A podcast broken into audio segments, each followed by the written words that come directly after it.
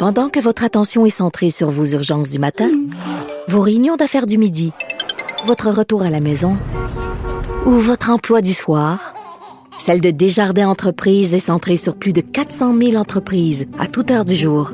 Grâce à notre connaissance des secteurs d'activité et à notre accompagnement spécialisé, nous aidons les entrepreneurs à relever chaque défi pour qu'ils puissent rester centrés sur ce qui compte, le développement de leur entreprise.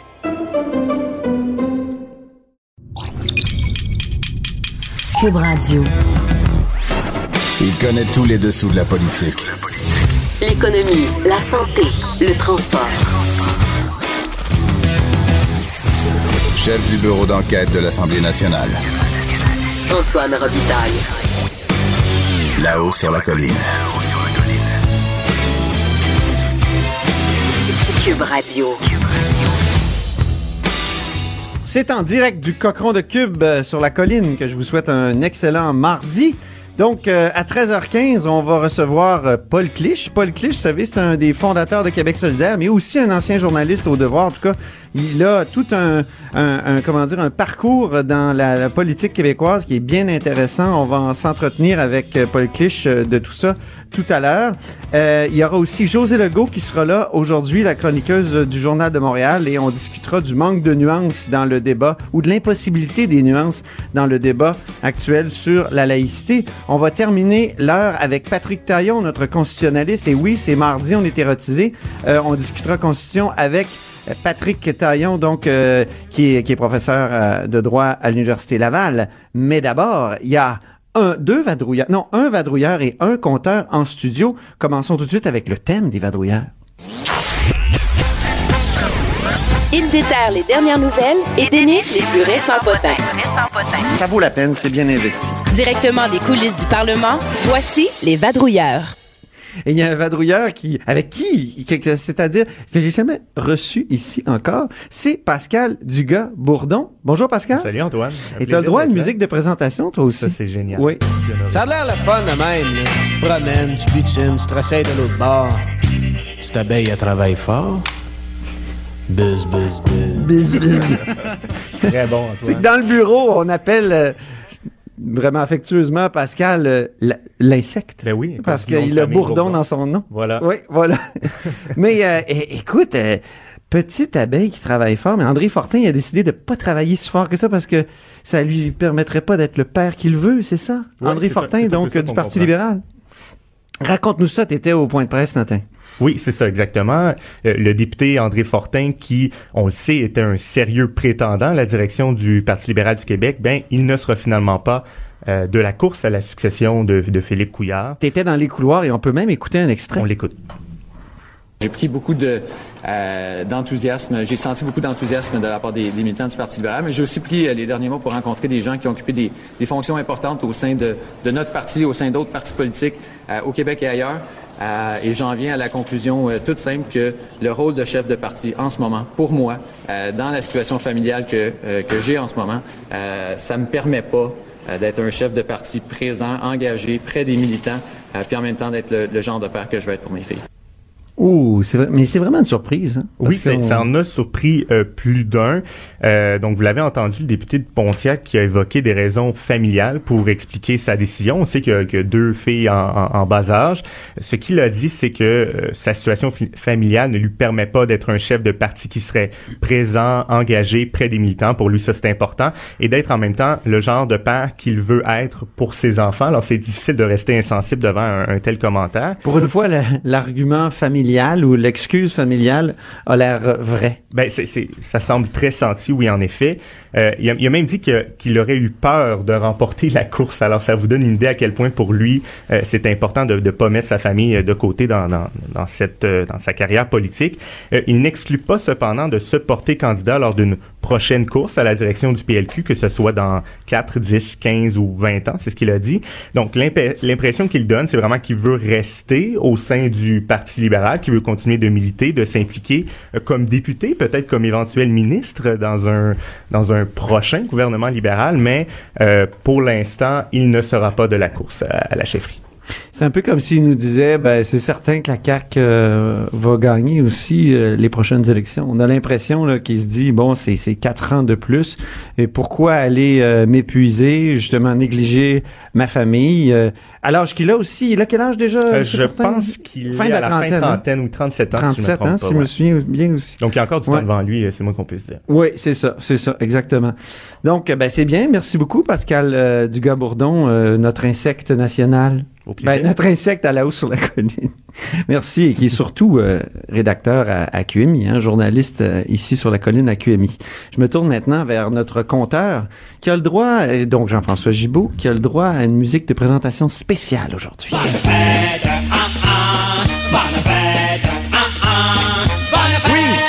Car c'est son anniversaire. Merci. Ben oui, Ben oui, aujourd'hui, c'est quelque chose, 9 avril, 9 avril. avec et... euh, plein de neige. Ouais.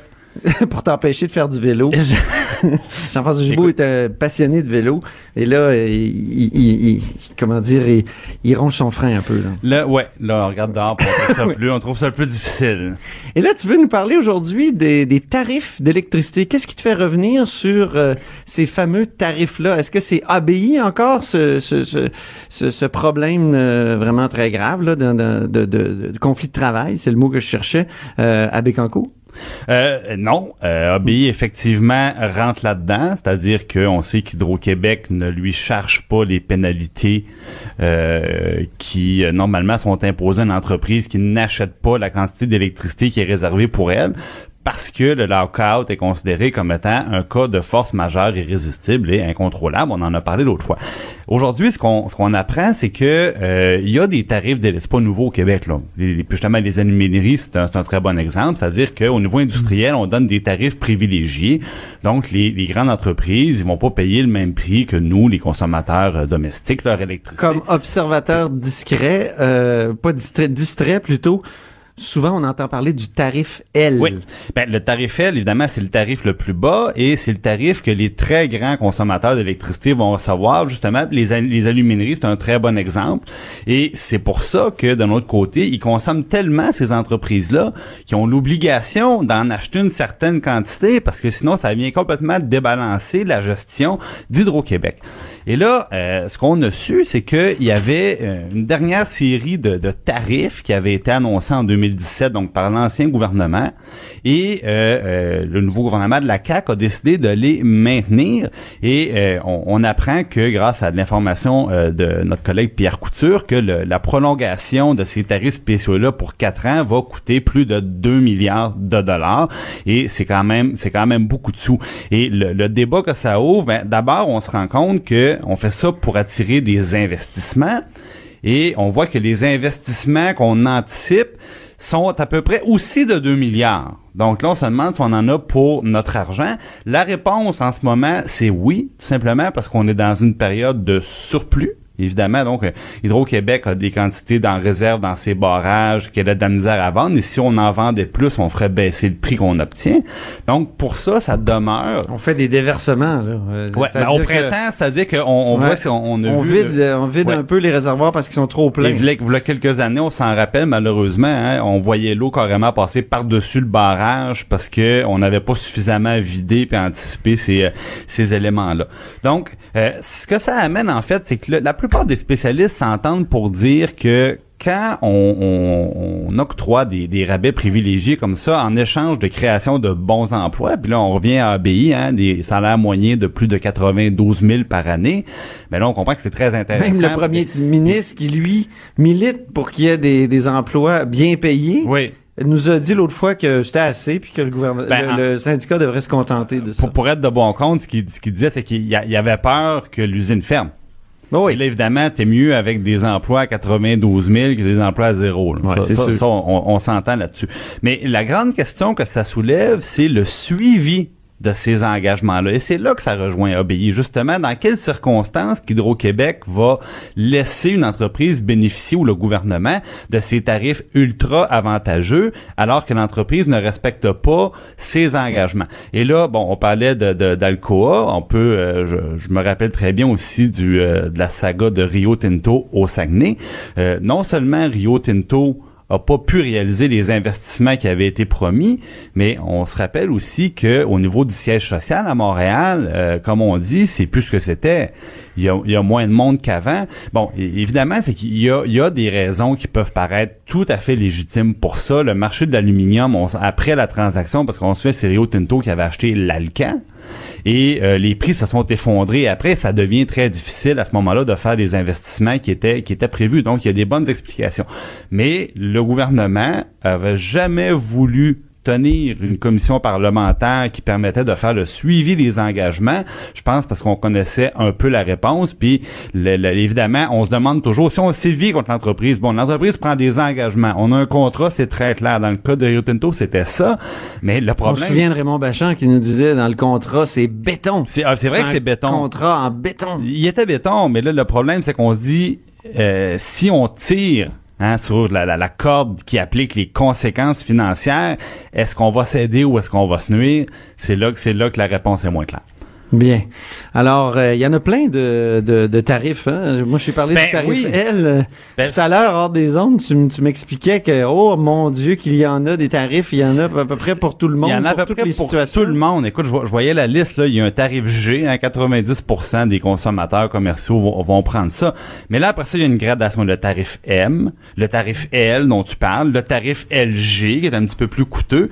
Et là, il y a un paquet de tarifs, là, le- des tarifs flexibles, des tarifs pour expérimenter des nouveaux équipements, euh, des tarifs pour, par exemple, des, des productions écologiques, des tarifs si vous êtes une nouvelle entreprise qui fait, euh, par exemple, des données en grande quantité, donc des serveurs, des tarifs pour les serres, des bon. Ben là, les tarifs pour les serres, c'est une promesse euh, du, du parti au pouvoir, de- Oui. d'améliorer encore les tarifs ou pour les, pour ou les pour les centres de ski par exemple parce qu'évidemment c'est c'est l'activité économique qui est toujours mise en, en relation puis ben on sert d'Hydro-Québec comme un, un levier euh, de développement économique Ce qui, est, dit- ce qui est une bonne idée, mais à un moment donné, il faut calculer ce que ça nous coûte. Ben, il faut calculer ce que ça nous coûte. Des fois, le prix à payer, c'est dans euh, le rendement que remet Hydro-Québec au gouvernement. Bon, on parle ici à peu près 2 milliards et demi par année. Donc, si Hydro-Québec, parce qu'ils ils vont octroyer des rabais euh, avantageux, euh, ramène moins d'argent au gouvernement, ben, on paye plus de taxes, on paye plus d'impôts. C'est pas compliqué. Et dans d'autres situations, quand c'est plutôt le distributeur qui, qui est facturé, ben là, ça s'en va dans nos tarifs. Et là, je suis allé vérifier, Antoine, un point de pourcentage de plus sur nos tarifs d'électricité. Ouais. Combien d'argent, ça? Je sais pas. Question Je dirais Spring 2 Spring. milliards. Euh, 110 millions, un point de pourcentage de l'ajustement de tarif. Ben, ben, presque. On était... Et puisque je regarde dehors et ça me rend maussade, Antoine, euh, un degré de la température hivernale plus chaud ou plus froid que Oh. prévu. C'est quoi la différence que ça Je sais fait, ça?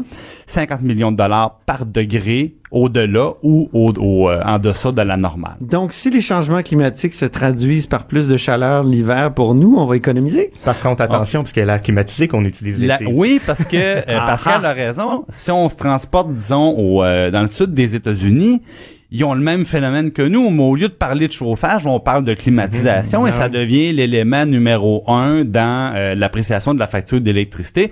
Mais sachez que quand on a un hiver de hum, comme cette année, ben au moins c'est bon pour Hydro-Québec et c'est bon pour le dividende collectif. Bon, ben, pour une fois qu'il y a une bonne nouvelle euh, liée à l'hiver rigoureux. Euh, en- à la, euh, je veux dire, en terminant, euh, je me retourne vers Pascal Dugas-Bourdon parce qu'il y a une question que j'ai oubliée. Oui. On a parlé d'André Fortin tout à l'heure qui a Mhm. décidé d'abandonner la course. Est-ce que M. Fortin a appuyé publiquement un autre candidat finalement? Euh, non. Ben, on, on sait que la course, de toute façon, n'est pas encore officiellement commencée, même si, bon, dans les faits, on en discute depuis ouais. longtemps. Moi, j'ai Euh, déjà vu un beau site web de Dominique Anglade. Ah oui, déjà. Où on peut Bon. appuyer sur un bouton J'appuie Dominique. Bon, Quand je lui ai posé la question, elle m'a dit Ah non, non, mais c'est c'est j'appuie dans le sens que, ben oui, je suis. on l'aime beaucoup. C'est ça. Voilà. ben justement, le nom de Dominique Anglade, là, qui est ex-ministre, euh, qui circule beaucoup. Il y a également celui de la jeune députée Marois Risky, qui pourrait venir brouiller les cartes. Euh, mais maintenant, comme je l'ai dit, M. Fortin n'a pas voulu publiquement appuyer un éventuel candidat. Euh, il n'a pas non plus voulu révéler euh, combien de députés libéraux le supportaient à, à, son éventuelle course à la Parce qu'il y avait des appuis déjà. Il en avait des appuis, mais il n'a pas voulu, euh, disons, euh, il dit c'est entre moi et, et ces, euh, ces députés-là. cependant, il n'exclut pas à l'avenir de supporter publiquement quelqu'un. Il ne restera pas nécessairement neutre. on sait qu'il y a beaucoup de noms qui sont disparus de cette liste d'éventuels candidats à la chefferie. Il y a le, le Sébastien Pro, qui est ex-ministre de l'Éducation, qui a déjà annoncé qu'il serait pas de la course. Il y a les noms de Pierre Moreau, qui a été défait, qui a également circulé, d'Alexandre Taillefer, qui a dû avoir une dure campagne électorale, qui a également euh, décidé de ne pas se lancer dans, dans, dans cette course-là. Euh, alors euh, voilà, la liste est de plus en plus restreinte. Euh, on verra comment tout ça va se traduire dans, dans, dans l'éventuel, dans la, dans la vraie course. On sait que vous allez suivre ça attentivement, donc tout le monde, puis toi en particulier, mon cher Pascal Dugas Bourdon, correspondant parlementaire à QMI. Merci beaucoup. Merci Antoine. Puis merci beaucoup au directeur de la recherche à QMI. Toujours un plaisir. Jean-François Gibault. Là-haut sur la colline. Pour nous rejoindre en studio. Studio à commercial cube.radio. Appelez ou textez. 187 cube radio. 1877 827 2346. Eh bien, c'est la semaine euh, d'ouverture du Salon du Livre ici à Québec. Puis euh, coïncide avec euh, cette ouverture-là le, les annonces du prix du livre politique. On va savoir qui va gagner le prix du livre politique de l'Assemblée nationale. Or, un des un des un des, des, des, comment dire des nominés, c'est Paul Clich, qui est journaliste et syndicaliste à la retraite et qui a publié l'an passé un militant qui n'a jamais lâché chronique de la gauche politique des années 1950 à aujourd'hui. Bonjour. Bonjour, Paul Clich. Bonjour. Alors, euh, euh, votre livre euh, retrace tout votre parcours de, de votre naissance en Beauce le 12 mai 1935. D'ailleurs, votre livre commence comme ça. Je suis né le 12 mai 1935 à Saint-Joseph de Beauce. en passant par, évidemment, ça, ça, finit par une espèce d'ode à Québec solidaire, je dois le dire, parce que vous êtes un des fondateurs, mais en passant évidemment par votre travail de journaliste à la presse, au devoir, votre engagement auprès du, du FRAP, euh, juste avant la crise d'octobre et euh, la fondation de l'UFP, l'Union des forces progressistes, qui a mené à la création de Québec solidaire. Donc c'est un ouvrage qui est, qui est, qui est très ambitieux. Euh, c'est rare que des, que des militants publient des ouvrages comme ceux-là. Qu'est-ce qui vous a donné envie de vous lancer dans cette, dans cette aventure que, que doit être écrire un livre comme ça? Ben, en fait, c'est une autobiographie sous forme de, de chronique. Et euh, Bien, c'est de rendre. Euh, mon idée avant tout, là, c'était que les jeunes soient informés de ce qui s'est passé avant eux. Souvent, on arrive, puis on n'est pas au courant. Hein? Même René Lévesque, il y a bien des jeunes qui ne savent pas trop qui c'était. Alors, alors, moi, je, je voulais euh, que autant les jeunes dans ma famille que les jeunes dans euh, dans la société en général et dans mon parti soient informés de ce qui s'est déroulé euh, dans les 50 ans qui ont précédé. Oui. Et, euh, Selon mon point de vue à moi. Oui, bien sûr. Ben oui, c'est votre point de vue. Et, parlez-nous un peu de votre jeunesse en Beauce, parce que j'ai, moi, j'ai beaucoup aimé ces, ces, euh, chapitres euh, euh, autobiographiques. quel est, comment dire, comment votre, votre jeunesse en Beauce vous a mené à être un militant aussi effervescent? Bien, moi, j'ai bien aimé ma jeunesse en Beauce, mon enfance, pour ainsi dire, parce que je suis parti euh, comme pensionnaire au Collège Lévis assez tôt. Euh, c'est un beau pays, c'est des gens vivants, c'est des, euh, maintenant il y avait à ce moment-là une tradition progressiste au sein de la famille. Il y avait mon cousin Robert Clich qui commençait à faire de la politique. Et euh, mon premier, moi, ma, ma, première passion, c'était de faire du journalisme. J'avais rencontré par hasard Pierre Laporte au Collège Lévis. Et Vous l'aviez invité, hein? Ben oui. Euh, qui était chroniqueur parlementaire et ça, ça, ça m'avait, ça m'avait jeté à terre. Et euh, ça vous avait vraiment inspiré, hein? C'était un homme inspirant euh, comme, comme journaliste à cette époque-là. Oui. Maintenant, les choses ont évolué et il y a eu des périodes. la Révolution tranquille, ça a été une période faste. Mais à un moment donné, ça s'est détérioré. je suis passé au syndicalisme, à la CSN. Euh, notamment avec mon euh, Michel Sortrand. Puis, euh, par la suite, euh, euh, j'ai, pris ma retraite finalement en 1997. Et là, j'ai décidé de me consacrer à plein temps, euh, mettre sur pied une formation politique de gauche qui serait viable. et c'est là qu'il y a eu divers avatars de, de ce qui est devenu Québec solidaire. Euh, Oui, mais ce qui, est- ce qui est important, je, je trouve que ce qui ressort beaucoup de votre parcours, c'est des ruptures. Vous, vous, vous êtes en, vous êtes euh, donc très, très enthousiasmé par la Révolution tranquille, mais à un moment donné, elle ne va pas assez loin pour vous.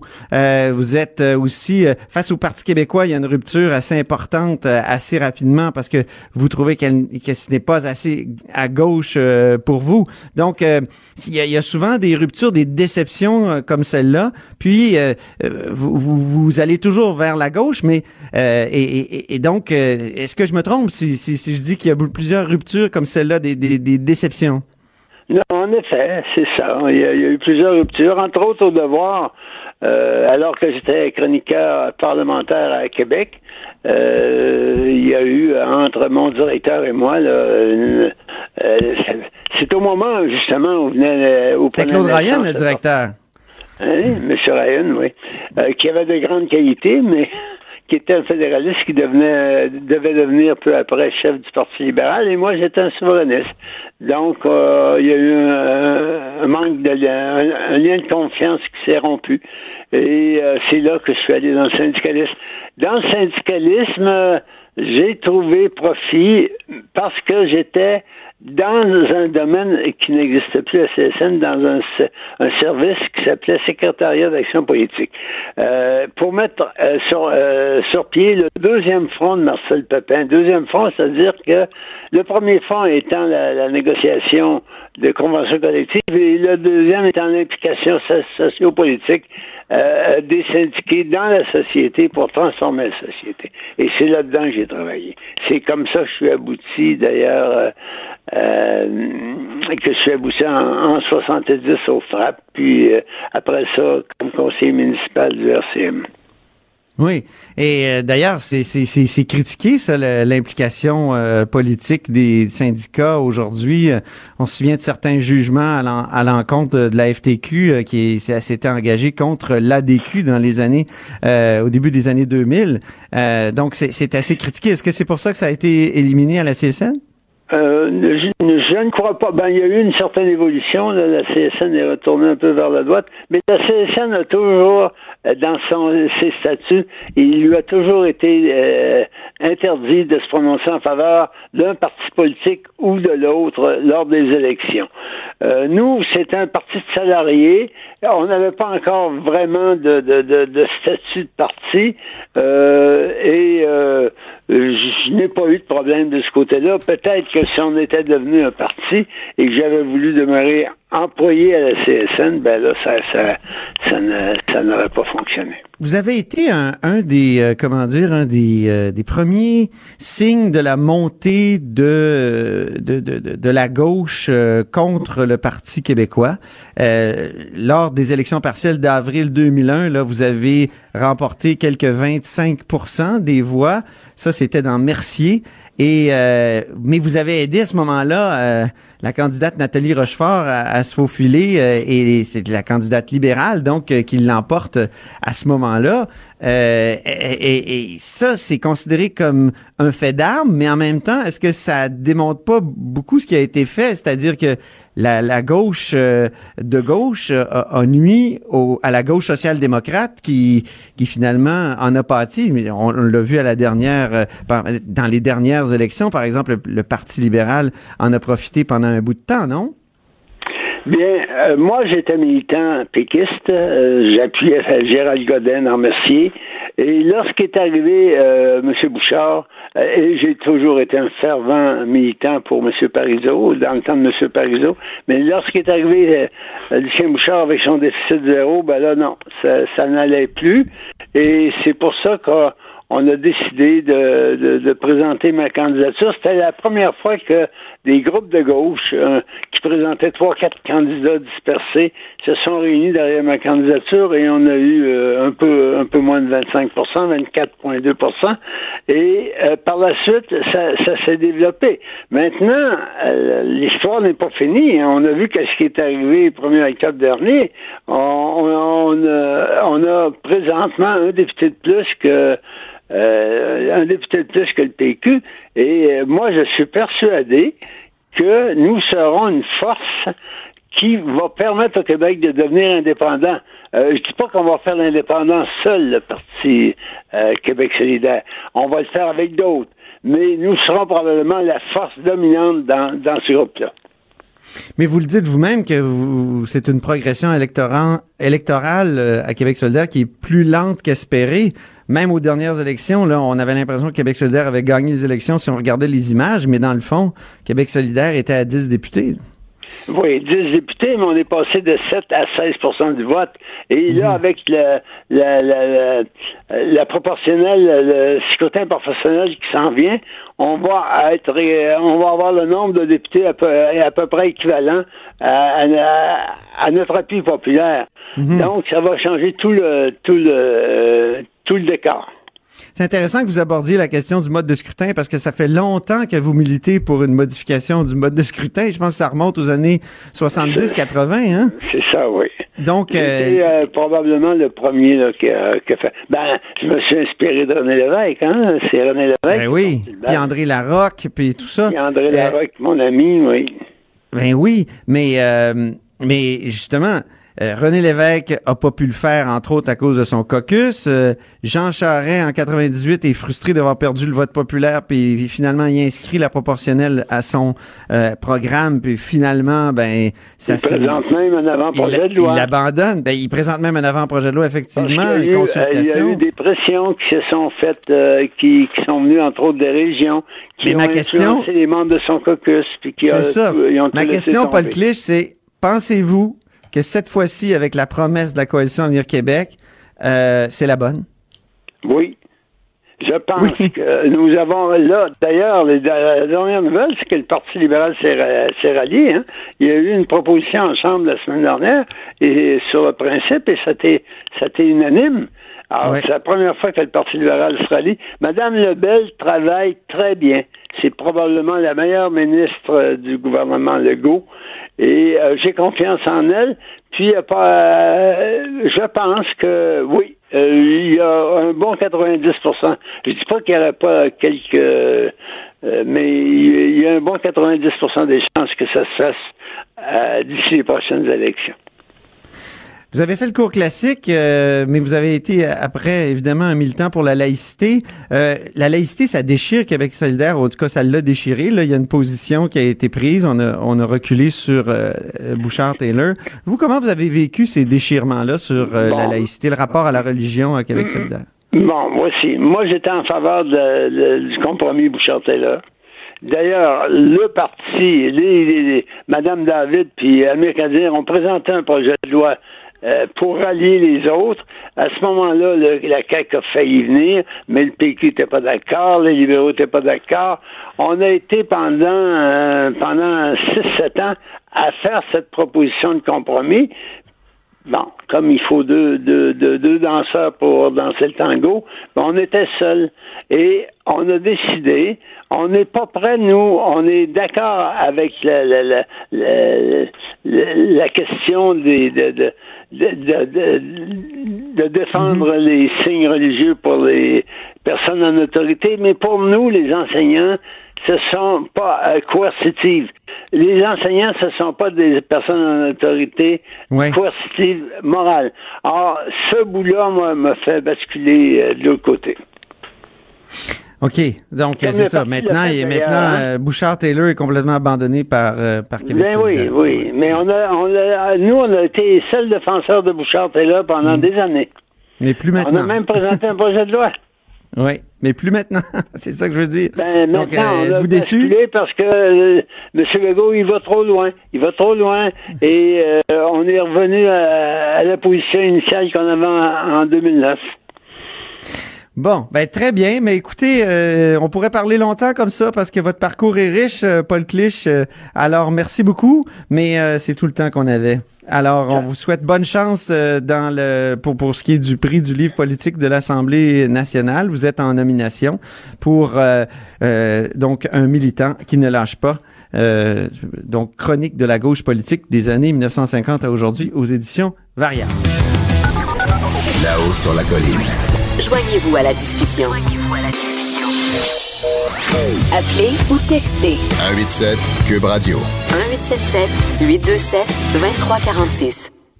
Bon, mais c'est le temps d'aller euh, rejoindre José Legault, qui est politologue et chroniqueuse au Journal de Montréal. Bonjour, José Legault. Bonjour Antoine, joyeux Noël. Joyeux Noël. Oui, c'est ça, exactement. oui, on, on se change, on se chante ici. Vive le vent, vive le vent. Oui, oui. Euh, Il on a hâte de neige, faire, de faire du vélo. oui, j'ai fait du beau vélo en fin de semaine. Il n'y a pas moyen de faire du vélo aujourd'hui. À moins de faire du, euh, du vélo d'hiver. Voilà. Ben, on en voit beaucoup à Montréal aujourd'hui en vélo. oui. hein? Oui, je Même malgré la neige. Alors, tu as publié une chronique qui s'intitule Je suis québécoise. Hum, hum. Puis là, je me suis dit, ben on le sait. on le savait.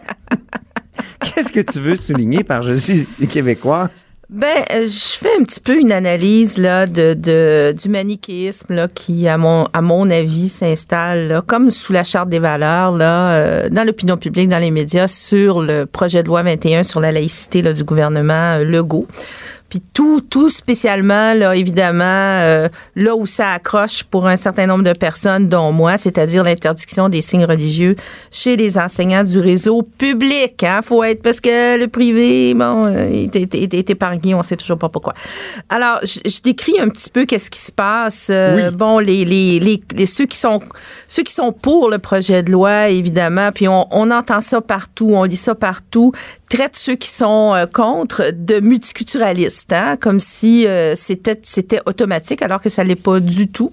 Euh, et puis, euh, les- ce que, ce que j'appelle les plus enragés là, de ceux qui sont contre euh, le projet de loi, ben, traitent ceux qui sont pour de racistes, de xénophobes, etc. On a vu le, le maire d'Amstead, là, William Steinberg, là, qui, qui lui euh, a même parlé de nettoyage ethnique et qui s'en est toujours pas excusé.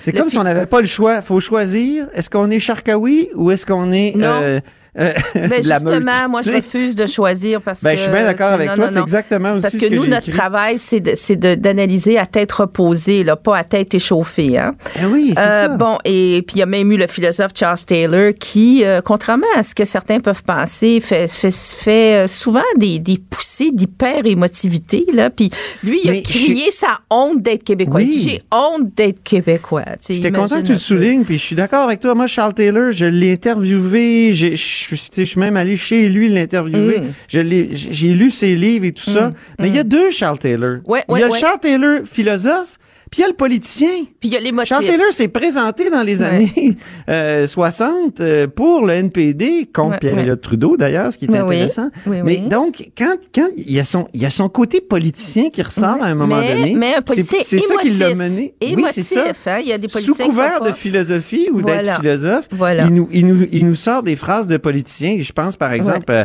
quand il avait traité la charte des, des valeurs de poutinienne, hein, il avait Oui, dit oui, oui, c'est oui. comme ce que Poutine fait en Russie. Ben oui. Des comparaisons à l'emporte-pièce. Oui, oui, ben d'ailleurs, euh, mon premier texte à vie que j'ai publié dans Le Devoir euh, Ah en oui? 1991, dans la page des idées, euh, avant que je sois chroniqueuse, c'était sur une déclaration intempestive de Charles Taylor qui avait qualifié la loi 101 de, de, de, de symptôme d'une schizophrénie collective québécoise. Ah oui, oui, Hein? oui, oui. Alors, bon, c'est pas toujours l'être mesuré. En effet, c'est un espèce de Dr. Dr. Jekyll, Mr. Hyde, là, sur la place publique. Là. En tout cas, ben pourquoi je dis je suis québécoise? Euh, Oui, c'est que pardon, justement, dans ceux, chez- parmi ceux qui sont pour le projet de loi 21, euh, euh, certains attaquent ceux qui sont contre, comme moi, euh, en laissant entendre qu'on n'est pas des vrais Québécois. Hein, on ne Ah. comprend pas l'identité québécoise. La laïcité, tout à coup, là, depuis quelques années, ça serait au cœur de l'identité québécoise, ce qui n'a jamais été vrai, mais jamais été vrai. Hein. Mais non, Les notre histoire, c'est une histoire d'accommodement. Oui, oui, c'est mais- 1774 avec l'abolition du serment du test et compagnie. Mais oui. Mais là, on est dans du révisionnisme historique là, euh, à, à pleine vitesse depuis, depuis le- la, la- la crise des, des accommodements raisonnables en 2007. Euh, et donc, moi, je dis non, je suis contre et je suis contre avec des arguments mesurés. Je ne vois pas de xénophobie chez ceux qui sont pour. Je les traite pas de xénophobes, etc. Alors, s'il vous plaît, euh, ne me traitez pas de fausse québécoise, hein, parce que je suis une vraie québécoise, comme ceux qui sont pour le projet de loi. Et je ne suis pas, et je suis même allée plus loin, parce qu'on lit ces choses-là, on entend ces choses-là aussi. Je suis pas une suppo ou une idiote utile des islamistes, et je suis pas une admiratrice du multiculturalisme trudeauiste. Antoine, je pense que c'est un secret d'État, quand même. Bon. Alors, mais moi, j'ai beaucoup travaillé sur la loi 101, et ça, ça, pour moi, c'est mon modèle d'intégration au Québec et d'inclusion, c'est-à-dire que on veut un Québec diversifié sur tous les plans, mais qui parle français. Alors pour moi, ça c'est ma priorité.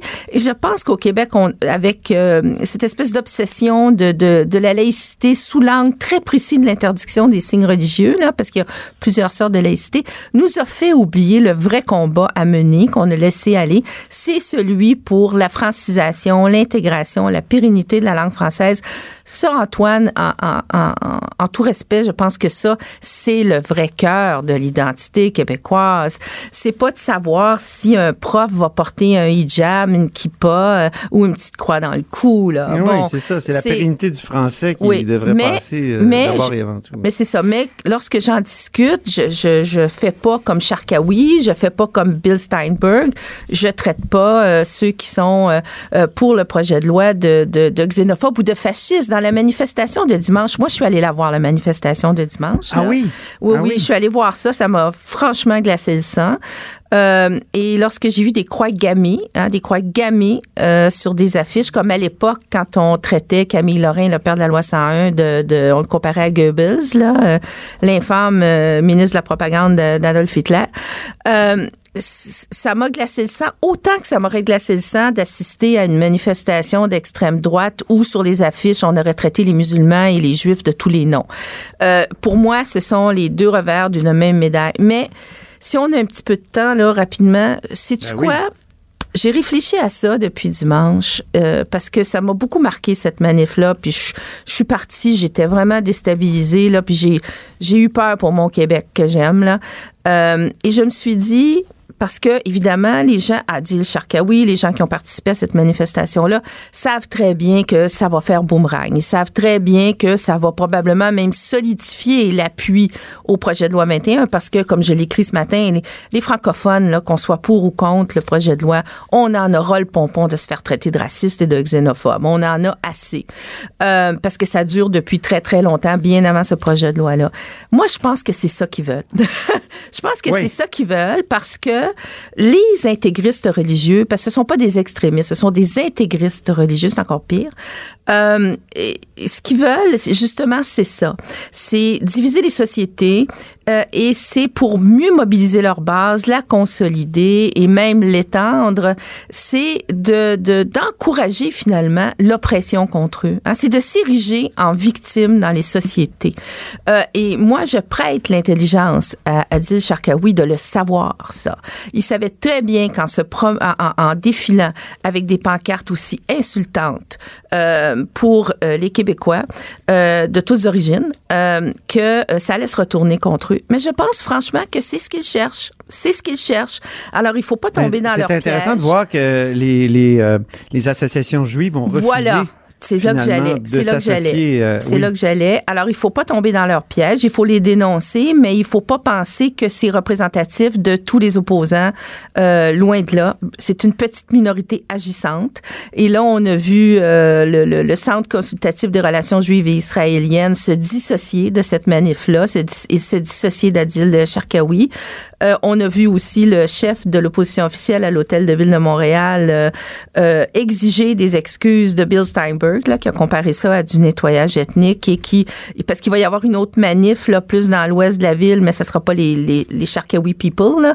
Euh, et, euh, et, et, le chef de l'opposition, euh, Lionel Perez, a même dit que si Bill Steinberg était toujours là et toujours parmi les organisateurs, qu'il n'y participerait pas. Alors ça, Ah c'est poser un geste quand même là, de dissociation concret. Ben, il a ça- banalisé la Shoah. euh, dans, Ben, il a banalisé. façon. Ben, il a- il a banalisé, en tout cas, les guerres balkaniques, là, les, Ben- les- les- euh, des, des années 90, en Ouais. disant, en parlant de nettoyage Oui, ethnique. oui, ça, c'est le certain. premier. Tu sais que Mordecai Richler parlait aussi de nettoyage ethnique au Québec. Hein? Bon. Ouais. Alors, euh, c'est, c'est, ça banalise ça, mais c'est surtout que ça salit littéralement la réputation euh, du Québec et des, encore une fois des Québécois de toutes origines. Et ça fait passer un projet de loi contre lequel je suis, mais qui n'est quand même pas un projet de loi fasciste, là. Bon. Alors. Mhm. Mais si euh, on enlevait l'obligation des, de- c'est-à-dire l'interdiction des signes religieux chez les enseignants, Oh, est-ce que tu serais favorable à- oui, au projet de loi? bien oui, ça. bien sûr. J'ai toujours été favorable à un compromis honorable.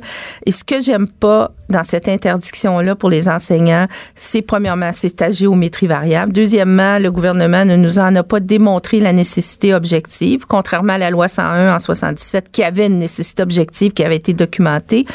Euh, et, pourquoi au public mais pas au privé? Pourquoi une clause grand-père? C'est complètement euh, aléatoire, c'est arbitraire et on sait très bien, on sait très bien, même s'il n'y a pas de xénophobie, que le, le signe religieux qui dérange beaucoup de monde, c'est le hijab. On le sait. C'est pas la petite croix, c'est pas la kippa, c'est pas le turban sikh, c'est ça.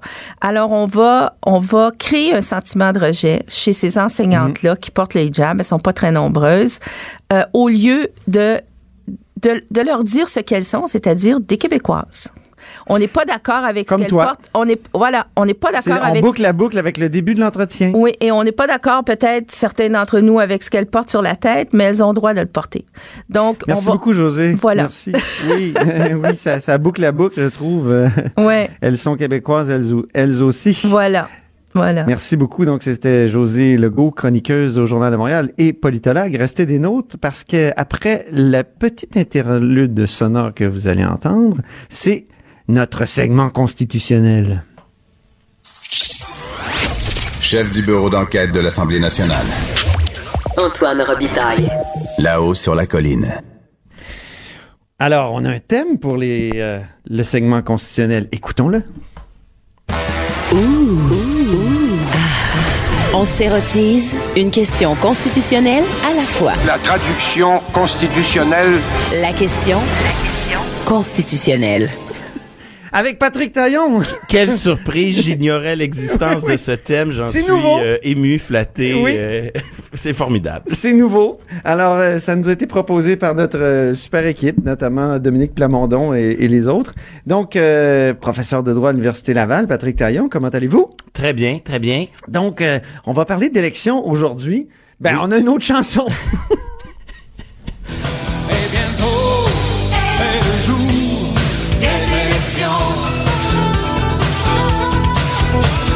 Ah. Les claviers de 1988 de Luc de la Rochelière. Oui, et, et qui nous rappelle que euh, les, les élections au Québec sont particulièrement bien encadrées en ce qui concerne Oui. les dépenses. Oui. Et une décision importante de la, la Cour du Québec a été rendue la semaine dernière opposant la CSN, là, la- le célèbre syndicat, au directeur général des élections pour des faits entourant l'élection du 4 septembre 2012. Hein, ça fait Ah. un petit moment. C'est l'élection où Pauline Marois a euh, battu Jean Charest pour former un gouvernement. Donc, c'est le directeur général des élections qui poursuivait la, la CSN pour activité politique, pour dépenses politiques excessives. ou- Voilà, donc on a une, une loi ordinaire Ouais. qui encadre le financement des partis politiques. C'est une des plus sévères au monde pour un choix de société que le Québec a fait pour euh, favoriser l'égalité des camps puis réduire l'influence de l'argent en politique. Puis ce cadre-là a même été resserré depuis quelques années euh, pour éviter les prête-noms. On l'a vu euh, oui. dans, dans les- la sui- le suivi du- de la commission Charbonneau. Sauf que là, la, la- CSN, elle, durant l'élection de 2012, elle organise une, une- un conseil euh, confédéral spécial, donc une instance de la, de la CSN. L'ordre du jour, un point sur les élections provinciales et on vote une résolution où on dit il faut voter pour le meilleur candidat en position de battre le PLQ ou la CAQ. Donc, grosso modo, la CSN prend position pour dire votez pour QS ou pour le Parti québécois, selon la circonscription où vous êtes, le candidat qui a le plus de chances de battre soit le caquiste ou soit le libéral. Plus tôt dans l'émission, on recevait Paul Clich. Paul Clich, donc euh, militant euh, et qui a travaillé euh, à la CSN longtemps, justement dans les activités politique et il nous a rappelé que la CSN a toujours refusé d'appuyer un parti en particulier, contrairement à la FTQ. Oui. Hein? Donc ici, Mais on a un appui indirect. Là. On, c'est on- ça, on dit voici le mal, voici ceux qu'il ne faut pas appuyer. Ouais. Mais au, au regard de la loi électorale, ça revient au même. Ça On- revient au même, hein? on- en nuisant aux libéraux ou à la CAQ, on se trouve à encourager d'autres formations politiques. Et le coût de la réunion, 63 700 dollars. Donc, est-ce une dépense électorale? Selon le DGEQ, oui. Ah, Et, ouais. et, et donc, ça contrevient à la loi sur le financement des partis politiques. Qu'est-ce que fait la CSN? Elle se défend en utilisant, si je peux dire, une super loi, une loi au-dessus de la loi. Donc, elle dit, ah, peut-être que cette loi pose problème, mais cette loi, elle est elle-même contraire à la Constitution qui garantit la liberté d'association. Oui, oui, oui. Comme nous, comme syndicat, on a le droit de se réunir, c'est garanti par la Constitution, puis on a le droit de s'exprimer, liberté d'expression politique. Et donc, la- la- dans son jugement, la, Cour du Québec vient dire, non, non, ici, il y a, il y a pas d'atteinte, et, et s'il y en a une, elle est euh, raisonnable et justifiée. Et on vient ici confirmer la constitutionnalité euh, du système québécois de, de, de, de, restriction des dépenses électorales euh, dans un contexte où euh, il y a quand même eu euh, plusieurs affaires dans les dans les dernières années. Je pense à l'affaire équitaire à la dernière élection et Il y a la aussi FTQ. une affaire qui s'en vient, La l'affaire FTQ, il y FTQ a qui avait années. milité contre l'ADQ ouvertement, puis qui s'était fait taper sur les doigts par les tribunaux aussi. La- L'affaire FTQ, c'était un peu la même chose. On prenait position contre l'action démocratique du Québec. Ça avait été assimilé à une dépense électorale. Donc, on peut dire que l'affaire CSN, c'est une prise d'eux dans le contexte où, entre-temps, la Cour suprême avait rendu des décisions sur la liberté d'association qui pouvaient laisser croire qu'on allait un peu élargir la liberté d'association. Et moi, c'est ce qui m'a frappé un peu à la lecture de la décision.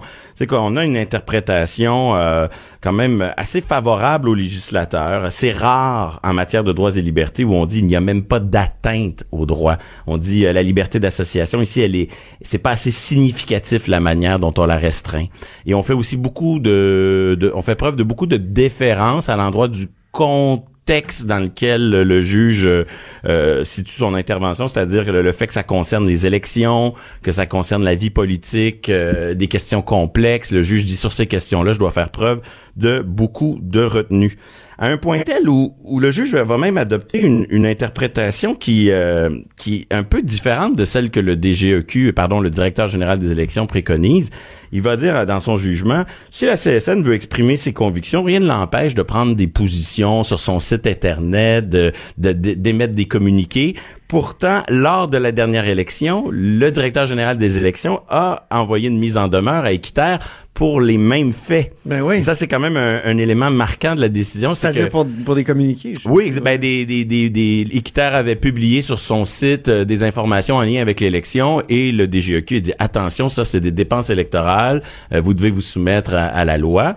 Donc on voit un, un premier fait saillant intéressant de la décision, cette espèce d'écart entre la manière dont le DGEQ, le directeur général interprète sa loi puis le, le, le travail qui est fait par euh, la, la, la, Cour du Québec qui, euh, qui détonne un peu. Mais c'est certain que ça va aller en appel, ça? Ça, c'est ça, c'est la grande question parce que on voit euh, une dans Parce cette qu'on est en cours du Québec, là, faut Oui, le rappeler. tout à fait, oui. tout à Donc, fait. Cour Donc, du tout ça- Québec, c'est le premier palier. là. Tout ça pourrait monter, évidemment. euh, Première instance, Tout à fait, cour d'appel sans problème, mais euh, est-ce que la CSN va vouloir aller en appel? C'est ça la grande question. Euh, disons qu'ils ont une décision qui leur est particulièrement défavorable. Euh, est-ce que ça va les motiver ou les inciter à s'arrêter là? Mais, mais chose certaine, le débat sur la loi électorale, il n'est pas terminé parce que Ah. si c'est pas la CSN qui va en appel, ce sera l'affaire Maheu. L'affaire Maheu, c'est, l'affaire Maheu? c'est l'histoire d'un particulier euh, qui euh, va dans des cocktails de financement. On sait que depuis euh, depuis Ah, la- du Parti québécois. ben, je, je sais pas quel oui, parti oui, je, pour je être honnête. je l'ai croisé, mais euh, le il- militant, je pense. Il a été Ouais. dans deux cocktails. Oui, c'est ça. Et donc, il a donné deux fois 100 dollars. Et, et la loi lui permet maintenant de donner seulement 100 dollars. Oui, oui, et, oui. et donc, euh, il est euh, il est accusé de d'une infraction pénale, de non-respect de la loi pour avoir donné deux fois 100 dollars. Et là, lui, il plaide deux arguments constitutionnels, toujours la même logique. On contrevient à une loi ordinaire et on utilise une loi qui est au-dessus des lois pour dire ah ben la loi en vertu de laquelle on m'accuse est elle-même invalide. Donc il dit la peine qu'on veut m'imposer ici c'est une peine cruelle et inusitée, elle va beaucoup trop loin. Et euh, de m'empêcher de donner plus de 100 dollars, c'est contraire à ma liberté d'expression. Et ça, cette affaire-là, elle est en cours. Il n'y a pas de raison pour que on, on voit mal comment ça pourrait se régler. Donc, soit, soit sous l'angle d'un appel dans l'affaire CSN, soit sous l'angle de l'affaire Maheu, euh, la loi électorale et le système euh, qui encadre le financement, il a été confirmé, mais le débat est loin d'être clos. Ça va être un des sujets sensibles dans les prochains mois, parce que le seuil de 100 dollars, c'est un seuil qui n'a jamais été testé devant les tribunaux. Ah bon? Et il va falloir se demander. Ah, le seuil pourrait, pourrait être testé. Mais dans l'affaire Maheu, c'est au cœur du débat. OK. Euh, donc, autrement dit, dans CSN, la question c'est un, est-ce qu'une dépense pour un syndicat est permis ou pas? Ouais. Alors que dans l'affaire Maheu, c'est le droit de donner de l'argent. Ouais, ouais. Et, donc, ils m'ont dit qu'on est loin des États-Unis. Hein? Oui. en fait, c'est Les États-Unis, c'est n'importe quoi qui peut dire. On crée des PAC, des Political Action Committee. on- C'est fou, là. Alors qu'ici, c'est vraiment resserré. Moi, je suis fier de, de nous, d'une certaine façon. Je suis fier de notre législateur qui, qui réglemente ça. Mais parfois, certains se demandent si on va pas trop loin. Ben, si on, si on élargit le débat aux États-Unis ou à une comparaison avec d'autres droits, j'aurais, je serais tenté de parler de la liberté de religion pour rester dans l'actualité. Oh. On voit que les droits euh, ne sont pas absolus, puis ils se définissent dans un contexte, dans une société, en fonction de certains choix. Donc, aux États-Unis, la liberté d'expression, ils ont fait le choix d'en faire une vache sacrée, si je peux dire, c'est probablement la, la première des libertés aux États-Unis. Et donc, cette liberté-là fait en sorte qu'on dit n'importe quel milliardaire a le droit d'exprimer ses idées dans une élection. Et c'est pour ça qu'aux États-Unis, on protège euh, autant le droit de chacun de dépenser les sommes qu'il souhaite dans une élection. Au Québec et au Canada, au contraire, contexte différent. euh, les droits sont pas, ils ont une dimension universelle, mais en bout de ligne, c'est le reflet d'une société. Ben, ici, la liberté d'expression, elle s'est définie différemment. Et, et, et ces équilibres-là, ben, dans, à travers l'affaire Maheu ou à travers l'affaire CSN ou l'affaire de la FTQ, ils sont constamment questionnés et ils se définissent à, à la pièce. Très bien. Ben, merci beaucoup, Patrick Taillon, professeur de droit à l'Université Laval et constitutionnaliste euh, en résidence à la haut sur la colline. Cube Radio.